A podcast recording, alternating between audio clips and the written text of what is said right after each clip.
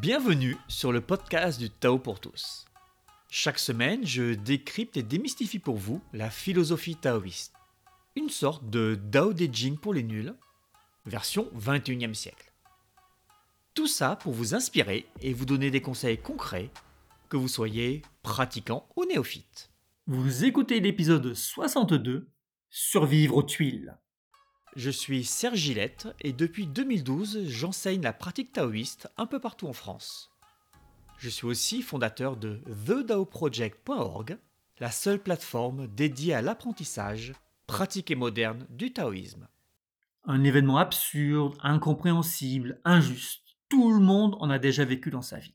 Tout le monde a déjà fait face à ce moment où notre esprit se bloque, tourne en boucle en se demandant ce qu'il va bien pouvoir faire de tout ça. J'ai vécu ce genre d'événement il y a quelques jours, et puisqu'on me demandait mon point de vue de taoïste, je me suis dit que ça pouvait vous intéresser. Quand on vit une telle situation, on peut osciller entre un côté pratique et un côté théorique, un peu comme un pendule qui ne peut pas s'arrêter. On peut alterner entre comment vais-je m'en sortir, comment vais-je franchir l'épreuve, et est-ce qu'il y a une raison cosmique derrière ce qui m'arrive, euh, du style punition divine?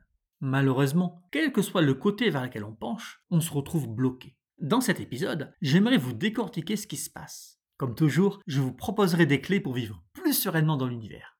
Il y aura des scoops et même un cadeau, donc ça vaut le coup d'écouter l'épisode en entier. Une expression un peu passée de mode décrit bien ce genre de situation. Il m'est arrivé une sacrée tuile. Pour les gourmands, elle ne fait pas référence au petit biscuit moulé sur un barreau de chaise, mais bien sur une vraie tuile en terre cuite qui nous tombe dessus, généralement depuis un toit, et on imagine les dégâts.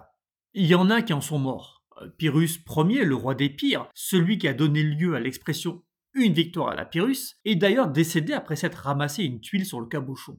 Bon, dans son cas, on raconte que ce n'était pas vraiment un accident. Il faut dire qu'il envahissait la ville d'Argos en pleine nuit et qu'une vieille dame n'a pas trouvé ça à son goût.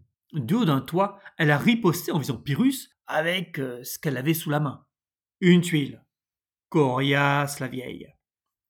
Comme quoi, on ne peut pas aller voler le territoire des autres peuples, aller porter la guerre chez eux, envahir leur ville pour la piller, sans s'attendre à un minimum de conséquences. Toujours est-il que la tuile, c'est ce grain de sable inexplicable, incompréhensible, injuste qui nous pourrit la vie. Parfois, pour y mettre fin aussi, me glisse Pyrrhus dans mon oreillette. Mais est-ce réellement inexplicable ou incompréhensible? La tuile du roi des pires n'est certainement pas inexplicable. Est-ce que ça existe vraiment, des événements inexplicables? Absolument pas. Euh, tout événement a des causes, souvent multiples. Par exemple, si au petit matin je vois mon potager retourné par un sanglier, je ne connais peut-être pas le cours des événements qui l'ont amené chez moi. Mais ceci existe pourtant bel et bien. Mon potager n'est pas clôturé, je n'ai pas de chien, l'année a été pauvre en glands, j'ai planté beaucoup de légumes à tubercules, le sanglier a changé son trajet quotidien pour aller boire, car il a croisé des promeneurs, ce qui l'a amené plus proche de mon jardin. Enfin, ce n'est pas parce que je n'ai pas connaissance de la liste exhaustive de ces causes qu'elles n'existent pas. Il ne faut pas juste confondre ignorance des causes et inexistence de ces dernières. Dit d'une autre manière, ce n'est pas parce que je ne comprends pas que ce n'est pas logique. Si je ne vois pas de logique, ce n'est pas l'univers qui est con, c'est moi. Ok, ça c'était pour le côté inexplicable. Mais c'est pas parce que c'est explicable que c'est évitable. Je suis bien d'accord. Euh, si je crève sur une route de montagne à 7 heures du matin, l'incident est sans doute explicable. Peut-être est-ce un clou ou une vis qui traînait sur la chaussée qui a, perforé mon pneu. Nous avons une explication. Aurait-on pu l'éviter? Avait-on un moyen de voir ce clou sous la route et de rouler à côté? Non, bien sûr. Euh, nous n'y pouvons rien. Enfin, si. On aurait pu investir dans des pneus anti-crevaison, mais faut avouer que c'est un peu extrême. Nous sommes donc en présence d'un événement explicable, mais qu'on ne peut pas éviter. Le genre de situation qu'on va ranger dans c'est injuste. Pire, s'il faut, on roulait lentement en faisant attention. Et là, on va le ranger dans c'est trop injuste. Je vous épargne l'extrait de Calimero. Attendez, on peut faire pire. Là, je me rends compte que j'avais prêté mon cric à un voisin et qu'il a oublié de me le rendre. Je suis donc dans l'incapacité de changer ma roue à 7 heures du mat sur une route de montagne peu passante. Et là, pour enfoncer le clou, il se met à neiger. Pourquoi tout le monde m'en veut? C'est vraiment trop injuste. Le point de la justice est très intéressant. C'est cette idée que l'univers doit se comporter d'une manière bien précise. que si je fais bien mes devoirs, j'aurai une bonne note à l'école, que si je mange sainement, je n'aurai pas de problème de santé. On pense que si on se comporte bien, on va avoir un retour positif de l'univers. C'est le côté très chrétien de notre culture. Le ciel et la terre sont sans sentiments humains ou affections particulières. Ils regardent les dix mille êtres comme un chien de paille. Dao De Jing, chapitre 5. C'est ce qu'on nous inculque de force et depuis très jeune à l'école. C'est ce que nos hommes politiques nous rabâchent. Si tu n'as pas de travail, c'est que tu es un fainéant, que tu n'as pas assez cherché. Vous voyez le discours. Hein. Cette idée du résultat à la hauteur de l'effort fourni est une astuce importante hein, pour structurer une société humaine. Ce retour positif de l'univers fournit la carotte nécessaire pour que tout le monde rentre dans le rang. Le retour positif de l'univers. Désolé, hein, mais la réalité est un peu différente. J'ai encore ce souvenir de sixième où j'avais appris par cœur ma leçon de géographie et où, par chance, hein, il y avait une interro juste le lendemain où on devait ressortir le cours, rien de plus. Sur ma copie, j'avais recopié tout ce que j'avais mémorisé, mot pour mot, pour une note finale de 11 sur 20, avec un commentaire du style euh, manque de travail personnel, aurait pu être plus précis, plus imaginatif, enfin un truc comme ça. Pour contexte, hein, c'était en 1977, donc bien avant qu'Internet n'arrive dans les foyers. Et j'avais 11 ans. Il voulait quoi comme travail personnel? La réalité derrière cette appréciation, c'était que ce prof ne m'aimait pas. Pas à cause de mon travail, ni de mon comportement en classe, hein. non, simplement parce que ses opinions politiques différaient de celles de mes parents, profs aussi. Alors ouais, ce n'est pas très évolué comme attitude. Toujours est-il que j'ai vécu cette situation comme étant très injuste. Et ça a dû être la dernière fois où j'ai appris par cœur une leçon. Très bonne pédagogie, monsieur l'enseignant. J'ai un ami qui mangeait bio et qui est tombé très gravement malade une copine qui mangeait beaucoup de poissons pour sa santé et... Mais si c'est bon, il y a des oméga 3. Avec les progrès de la science, que les oméga 3, ils jouent un rôle extrêmement important dans trois choses, l'immunité, l'inflammation, la coagulation. Immunité, donc pour éviter d'être malade. Et cette copine a été atteinte de botulisme, d'empoisonnement au plomb. Sympa. Alors oui, l'univers est injuste. Il n'y a aucune règle dans l'univers qui dit que si tu fais ce qu'il faut, du mieux de tes capacités, tu obtiendras ce que tu veux. C'est désespérant. Tu peux le voir comme ça, mais ça ne change en rien la réalité de la chose. Petite anecdote personnelle pour illustrer ça. J'ai une incapacité à entendre la musique, ou disons à la mémoriser. Je l'entends, hein, mais je suis incapable de te ressortir le moindre rythme, même 5 secondes après l'écoute l'information va juste dans une zone de mon esprit qui est plus proche du trou noir ou de la décharge publique de Manille que de la grande bibliothèque d'Alexandrie du temps de sa splendeur. C'est comme ça. Peu importe le nombre d'heures de cours de chant ou de musique que je prendrai, je ne serai jamais aussi bon au chant que quelqu'un qui a l'oreille absolue. C'est un fait, hein. Ça ne signifie pas que je ne peux pas progresser. Je peux. L'effort sera juste plus important pour moi que pour quelqu'un d'autre. Toujours est-il que, même si je mets tout mon cœur à l'ouvrage, l'univers ne va pas me récompenser en me donnant une voix de chanteur d'opéra ou en m'offrant un poste à la Scala? Alors oui, je peux chouiner et dire que c'est injuste. Enfin, tu dis souvent que dans la pratique, il faut se sortir les doigts, tout ça. Oui, mais ai-je déjà dit que vous obtiendrez exactement ce que vous désirez? Dans quel univers vivez-vous? Celui où on a été sage et où on obtient pile poil tous les cadeaux qu'on avait écrits sur notre liste?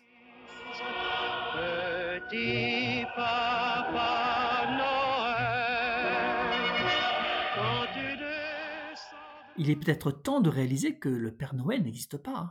Quand je dis qu'il faut se sortir les doigts du fondement, c'est parce que si tu ne fais rien, eh bien, sans surprise aucune, il ne se passera rien. Si tu veux avoir une chance d'aller mieux, de mieux gérer tes émotions, de calmer ton esprit, de ne plus avoir mal au dos, d'être en meilleure santé, hein, il faut agir. En restant avachi dans son canapé, rien ne peut aller dans la bonne direction.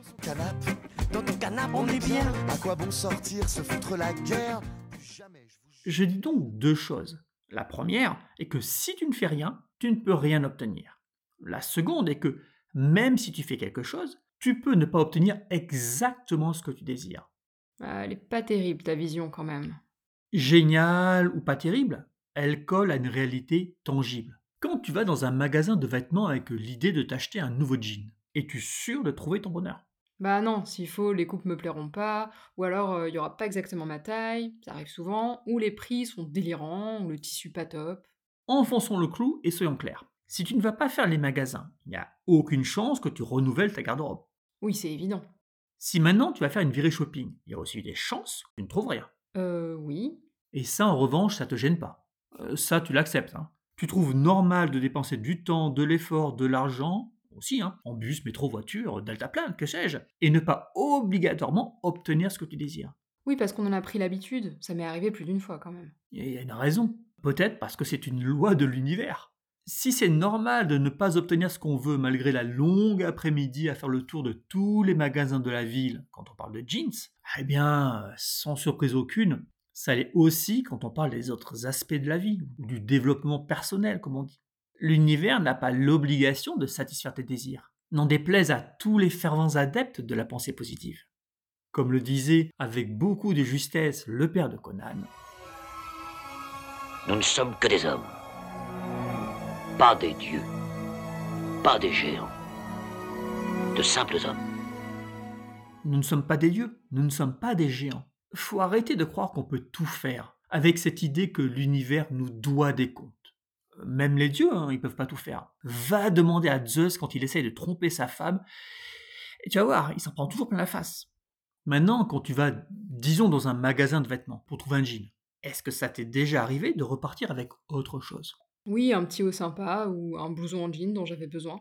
Tu as fait un effort. Tu n'as pas obtenu le résultat que tu voulais, mais tu as quand même obtenu quelque chose. Et c'est ça le secret. Oui, je vous donne un secret de plus. Le secret, c'est qu'on obtient toujours quelque chose. Retenez bien ça. Alors je le redis pour que ce soit bien clair. Sans effort, aucun résultat. Avec des efforts, toujours un résultat. Peut-être pas celui qu'on attend. Je pourrais vous le dire avec un faux accent chinois ridicule pour faire style Confucius. Hein. Oui, mais je veux pas me forcer à acheter quelque chose juste pour rentrer avec un nouveau vêtement. Non, ça serait stupide, et ça serait n'avoir rien compris à la vie. Mon grand garçon, quand il avait euh, genre 5 ans, hein, et qu'on faisait des brocantes, il ne voulait jamais repartir sans avoir acheté un petit quelque chose, euh, souvent une petite figurine, j'ai à 10 centimes. Il pensait que sinon, il n'avait pas vraiment fait la brocante, qu'il n'avait pas réussi une espèce de mission. Bon, il avait 5 ans aussi, hein, quand je dis qu'on obtient toujours un résultat, je ne parle pas nécessairement d'un objet matériel. Peut-être qu'il s'agit d'informations. Ainsi, tu as peut-être pu éliminer de ta liste des magasins visités un certain nombre dont le style ne te correspondait pas. Peut-être que tu as mémorisé que dans telle boutique, il y avait un grand choix de pulls en laine. Que dans une autre, ils avaient des produits de grande qualité. Tu n'es peut-être pas rentré avec le jeans de tes rêves, mais si tu as fait attention, tu es rentré avec quelque chose qui a de la valeur. Ouais, s'il faut, je suis rentrée avec la réalisation que c'était inutile de perdre mon temps à faire le tour des boutiques. Ça peut être un résultat en effet. Mais des fois, on fait des efforts, plein d'efforts, et puis une tuile arrive, et il n'y a aucun résultat, rien en tirer. On a l'impression que c'est un sale coup gratuit de l'univers, le genre coup de poignard dans le dos. Oui, comme toi sur ta route de montagne. Oui, mais si on regarde bien dans cet exemple imaginaire, il y a plein de résultats sous forme d'enseignement. J'ai appris à vérifier que j'avais bien un cric dans la voiture avant de prendre la route. J'ai appris que si je prête un objet, je dois aller le réclamer. Et si maintenant j'arrive à arrêter un des rares automobilistes sur ma route, j'ai appris que tous les humains ne sont pas forcément des égoïstes forcenés. J'ai pu aussi vérifier que je savais changer de roue, que je ne paniquais pas, que je restais efficace, calme, que je ne cédais pas à l'abattement sous la neige. Tu dis que quoi qu'il se passe, quelle que soit la tuile, il y a forcément un enseignement à en tirer? Oui, je dis ça il y a toujours un résultat positif si on y prend garde. Ça pourrait être le sens caché de cette phrase débile. Tout ce qui ne vous tue pas vous rend plus fort. Si je suis capable de tirer une leçon de ma mésaventure, d'arrêter de manger du thon farci au plomb parce que j'ai trop vu de pub à la télé, j'aurais gagné quelque chose dans ma vie. Le passage par la case hosto, ça fait cher la leçon quand même. J'ai pas dit que ça coûtait rien, hein. j'ai pas dit que c'était facile, je n'ai pas dit que c'était évident, je n'ai même pas dit que ça rendait l'expérience plus simple à vivre. Je n'ai rien dit de tout ça. J'ai juste dit qu'à minima, de toute situation, tu dois tirer une leçon. Je lave mes couteaux et je ne les sèche pas. Ils rouillent euh, Oui, hein. Un couteau, ça a une lame carbone. Ce qu'en général vous appelez couteau, ce sont des spatules en inox euh, tout juste bonnes à tartiner du beurre, ou des scies grosses dents que vous avez improprement renommés couteau steak. Un couteau, c'est en acier carbone, ça coupe fort, même la peau d'une tomate, et ça rouille. Bon, je n'ai pas séché mes couteaux et la lame rouille. La leçon, c'est de les essuyer, pas de les laisser s'égoutter. C'est pas compliqué. Encore une fois, l'expérience peut être très désagréable, horrible même, euh, sans comparaison avec un peu de rouille. En tirer une leçon, un enseignement, n'allège absolument pas l'épreuve. Mais avouez que ça serait franchement stupide, non seulement de souffrir, mais en plus de ne rien en tirer. Pour les amateurs, il y a bien entendu un hexagramme du Yijing qui donne ce conseil. Et si vous avez suivi mes cursus de Yijing, je vous invite à m'envoyer la réponse par mail. Oui, mais si je suis ce que tu dis, il faut que je fasse attention à tout dans la vie? J'ai envie de te dire euh, oui. Enfin, tout dépend de ta conception de la vie. Si tu ne regardes pas avant de traverser la rue, si tu n'écoutes pas à l'école, si tu ne creuses pas pour savoir qui tu es, si tu ne regardes pas les erreurs des autres ou les tiennes, si tu ne t'interroges pas sur les raisons qui font que toutes tes relations échouent, eh bien oui, tu vas passer à travers ton existence comme une espèce de zombie. C'est une espèce de choix. Mais est-ce celui que tu dois faire? Je laisse chacun être juge. Personnellement, comme tous les taoïstes, je pense que l'on doit porter une attention aux choses, et ce, quelles qu'elles soient. On doit faire attention à et n'allez pas déformer mes propos. Ça ne signifie en rien se crisper. Euh, l'attention est détendue. C'est une ouverture sur le monde, pas une crispation qui est une fermeture. Donc tu dis que toutes les situations sont matière à enseignement. Mais des fois, il y a des moments où on se dit que c'est tellement injuste, que l'on n'y pouvait tellement rien, que la seule explication c'est que l'univers m'envoie un signe. On se dit qu'il m'envoie cette tuile pour me faire réagir, mais juste on ne voit pas quoi faire. Alors, une fois de plus, même si ça serait cool d'imaginer ça, non l'univers ne se préoccupe pas de nous. Pas au sens où il y a un préposé aux tuiles quelque part qui est prêt à nous envoyer une épreuve à traverser. Un gars, genre le bureaucrate de la CAF, qui en voyant notre dossier se dirait Tiens, ça fait plusieurs fois qu'il part pour un voyage de 500 km sans vérifier s'il avait son cric dans la voiture. Et si on lui crevait un pneu?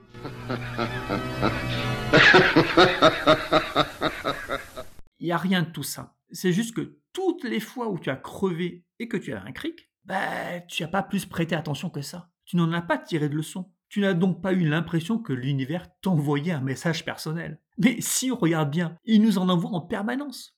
Petit scoop, hein ça s'appelle la vie. Eh bien, pour vivre ou survivre, il faut faire attention à toutes ces notifs qui apparaissent sans cesse sur notre écran mental. Petit scoop encore, c'est pas du spam. Après, c'est dur quand un truc injuste t'arrive de passer outre, d'en tirer une leçon. En fait, on est juste mal. Je vais laisser passer une dernière fois l'idée d'une quelconque injustice qui sous-entendrait qu'il y ait une justice compréhensible par les humains. Si tu n'arrives pas à passer outre, c'est à cause de trois mécanismes. Et ça tombe bien, ils sont tous perfectibles. Faut juste sortir. Les doigts du fondement. Yes. Alors, le premier mécanisme est lié au mental. Quand nous sommes dépassés par une situation, nous pouvons avoir le mental qui part en boucle, qui ressasse, qui revient en permanence sur les mêmes phrases, les mêmes interrogations. Sans surprise aucune, si nous n'avons pas le silence mental, nos pensées vont tourner en circuit fermé. Nous n'aurons donc aucun moyen d'arrêter le torrent qui se déverse dans notre esprit. Aucun moyen car nous sommes juste emportés. Être capable de ralentir ce torrent boueux jusqu'à ce qu'il ne soit qu'un tout petit filet d'eau claire, c'est avoir cette qualité que je nomme silence mental. Est-ce que tu aurais un exercice qui pourrait aider sur le moment, quand on se sent vraiment emporté par ses pensées? Oui, mais c'est assez illusoire. Tu peux poser ton mental sur tes perceptions physiques, ta respiration, la paume de tes mains, ton corps assis. Quelque chose de physique, euh, de local, de, concret. En réalité, tu aurais dû travailler l'équipe de ton esprit avant d'être confronté à la situation stressante. Euh, c'est un travail en amont qu'on doit faire. Ce n'est pas quand je crève que je dois vérifier si j'ai bien mon cric dans la voiture et si la route secours est bien gonflée. Pourquoi tu dis que c'est illusoire d'essayer une technique là, juste dans l'immédiat? Parce qu'il y a un deuxième mécanisme qui va normalement nous empêcher de poser notre attention. Il s'agit des émotions. Elles ne naissent pas comme ça euh, de nulle part, hein, mais elles sont créées à partir de nos pensées. Donc, plus tu génères d'idées, de phrases, de jugements, plus... Plus tu alimentes ce mécanisme qui fabrique de l'émotion. Et plus tu as d'émotions, plus tu vas avoir de sensations qui te ramènent aux pensées qui sont à leur base. Ok, prenons un autre exemple. Tu pleures parce que Bob t'a plaqué tu repenses qu'à ça et tu es triste. Ta tristesse, perçue par ton mental, va le ramener à l'origine de celle-ci, soit le message Bob t'a plaqué, pauvre greluche. On se retrouve avec une boucle plus grande, plus importante, car elle va emporter tout ton être. Non seulement on a dans l'émotion l'aspect intellectuel de la pensée, mais on a aussi une dépense énergétique forte et un impact dans le corps. Ici, ce seraient des sanglots, des pleurs, des cris peut-être. De la dépense énergétique? Tu te sens comment après avoir pleuré toute une après-midi? Épuisé. Dépense énergétique. C'est pour ça que je disais que vouloir utiliser une technique alors que l'on est emporté est illusoire. C'est juste beaucoup trop dur. Alors toujours pareil, hein. il vaut mieux essayer que de ne rien faire. Ça peut marcher, ou du moins aider. Mais franchement, hein, ne vous leurrez pas. Le travail se fait avant, pas pendant. Peut-être que j'enfonce une porte ouverte pour vous, mais c'est important. Hein. Vérifier que le cric est dans la voiture, ça se fait avant de prendre la route, pas au bout d'une heure. Vous savez, c'est le truc marrant que tout le monde fait. Au bout d'une heure de voiture, on vous dit euh, Tu as bien pensé à prendre les bouteilles de vin hein? Bah, c'est un peu tard pour le demander, non? Vous devez avoir un mécanisme émotionnel efficace. Vous devez rester fonctionnel quand vous assistez à un accident de la route ou, plus grave, quand quelqu'un se trompe de pronom et n'utilise pas Xer pour vous nommer. Vous devez rester fonctionnel, car vous devez pouvoir agir pour traverser la situation. Appeler le 112, faire les premiers gestes de secours si vous les connaissez. Rester fonctionnel, c'est vivre. Je pense que c'est vaguement important. Le trauma de l'expérience, vous l'évacuerez ensuite, au calme. Le troisième mécanisme à l'œuvre est lié à nos jugements. Tu as pleuré quand ton petit ami imaginaire euh, Bob t'a largué, mais est-ce que tu as pleuré pour tous les enfants qui en ce moment dans le monde meurent sous les bombes ou sont estropiés à vie? Non. Euh, pourtant tu sais que ça se produit en ce moment, hein Ouais Euh, oui, mais ça me touche moins. alors qu'on pourrait juger que c'est quand même plus horrible. Après tout, si Bob va voir ailleurs, c'est peut-être tout bénéf pour toi. Alors que c'est un peu plus difficile de trouver un bénéfice à avoir une jambe arrachée. La raison derrière cette disparité de réaction se trouve dans le mécanisme qui nous permet de juger. C'est pas le mental qui juge? Si, absolument, hein. mais il juge à partir de données, de règles, de valeurs. Il ne travaille pas dans le vide, hein. c'est comme un ordinateur. Tout ce qui est dans notre tête est plus ou moins ordonné sur une échelle allant de pas grave à ultra gravissime. On a une règle générale qui dit que ce qui arrive à ma petite personne est plus important que ce qui arrive à mes proches, et c'est plus important que ce qui arrive à de parfaits inconnus. C'est comme ça. Il y a une logique biologique. Notre survie dépend dans l'ordre de notre santé, puis de celle des membres de notre clan, et éventuellement de celui de l'autre vallée avec qui on échange du sel contre des fourrures. Vous pensez être dans le cas contraire? Vous êtes en train d'aider des enfants dans un pays lointain Des SDF dans votre ville Des réfugiés d'une zone de guerre Des femmes battues qui ont besoin d'un logement? Non. Donc vous l'aurez. Vous pensez d'abord à vous et à vos proches. Et ce n'est pas grave, hein Il faut juste en être conscient. Il faut être extrêmement clair sur notre échelle de valeur, ne pas se voiler la face. Ok, mais en quoi le fait de savoir que je mets plus haut sur cette échelle le fait d'être plaqué par Bob que la mort d'un enfant à l'autre bout de la planète va m'aider quand ma relation se termine? Alors il y a un travail dont j'ai souvent parlé à demi-mot, qui est celui de l'ouverture d'esprit. L'ouverture d'esprit est l'une des huit qualités taoïstes. Ce travail consiste à s'interroger sur le plus grand nombre de nos préjugés, de nos valeurs, de nos croyances. On va se demander si on veut fonctionner comme ça, si ça nous convient, ou si au contraire on veut changer la pondération de nos règles de vie. On estime que nos enfants doivent absolument avoir de bonnes notes à l'école. Eh bien, on va s'interroger sur la pertinence de cette idée. Puis, si elle ne nous convient pas, nous allons diminuer son importance. Nous allons lâcher du lest dessus. Il y a un lien avec le lâcher-prise? Oui, la moitié du travail sur nos préjugés ou sur nos règles hein, va provenir du lâcher-prise. Et l'autre moitié, du silence mental. Sans ces deux qualités, soit on va tourner en boucle sans arriver à voir clairement ce qu'impliquent nos valeurs, silence mental, soit on va être dans l'incapacité de diminuer leur importance, lâcher prise. Pour redire tout ça simplement, si dans une situation tu es débordé, c'est que tu as un cocktail de petit 1, manque de silence mental, petit 2, manque de gestion émotionnelle, petit 3, manque de lâcher prise, petit 4, manque d'ouverture d'esprit. C'est rude de dire ça à quelqu'un qui souffre. Je l'admets bien volontiers. Mais cela n'enlève rien à la vérité de la chose. Alors oui, ça peut offenser. Oh mon Dieu, ce sale mâle blanc, hétérosexuel, issu du patriarcat, a dit que je n'avais pas d'ouverture d'esprit. Mais souvenez-vous d'une chose, votre jugement sur les situations fait partie du problème. C'est ce qu'on vient juste de voir. hein. Ce qui trouble les hommes, ce ne sont pas les choses, mais les opinions qu'ils en ont. Extrait du manuel d'Épictète. C'est parce qu'on juge une situation grave qu'on la vit de manière grave. Et un autre petit scoop, si l'univers vous dérange, euh, désolé, mais vous ne pouvez pas le canceller. hein. Lui, en revanche, Ok, donc là tu vas nous dire que tu as des cursus sur chacun de ces sujets, le silence mental, les émotions, le lâcher-prise, l'ouverture d'esprit? Alors oui sur le silence mental, oui sur les émotions, oui sur le lâcher prise, non sur l'ouverture d'esprit, le cursus n'est pas encore fini. Encore une fois, peu importe avec qui vous travaillez, que ce soit avec quelqu'un d'autre ou avec moi, vous devez juste le faire en accord avec la nature profonde de l'humain et des mécanismes de l'univers. Ne rien faire ou aller à contresens de la réalité ne fonctionnera pas.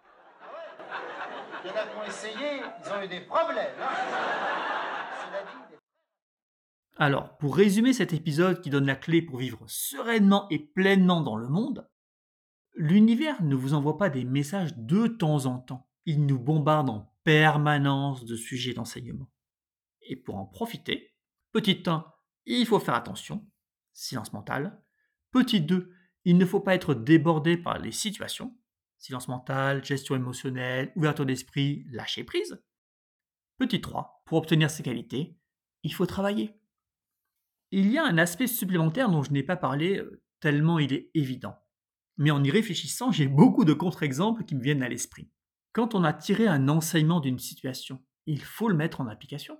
Sinon, tout ce qu'on a fait n'aura servi à rien. Et oui, un jour ou l'autre, vous aurez l'impression que soudainement, l'univers vous envoie un message. C'est comme ces filles qui disent n'aimer que les bad boys, mais qui ajoutent juste après qu'à chaque fois elles sont déçues parce qu'ils se comportent mal avec elles. Euh, comment dire hein. Si vous ne mettez rien en application, ne vous étonnez pas que votre vie ne change pas pour le mieux.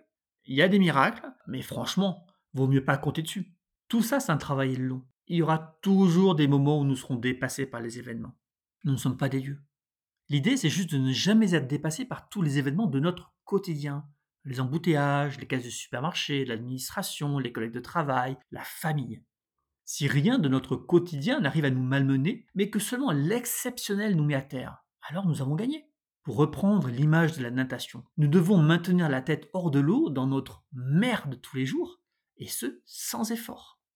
J'espère que cet épisode vous a plu qui vous a un peu plus éclairé sur les signes de l'univers, mais aussi sur la manière de traverser les situations de la vie, ou devrais-je dire la vie tout court. Si vous appréciez ce que ce podcast vous apporte, aidez-le à grandir pour en faire profiter d'autres personnes. Notez-le 5 étoiles sur votre plateforme de podcast favorite, envoyez-le à des amis, partagez-le sur vos réseaux sociaux. De cette manière, vous soutenez ce travail et vous contribuez à élargir le cercle de ceux qui ont l'information et qui peuvent désormais commencer un travail efficace sur eux.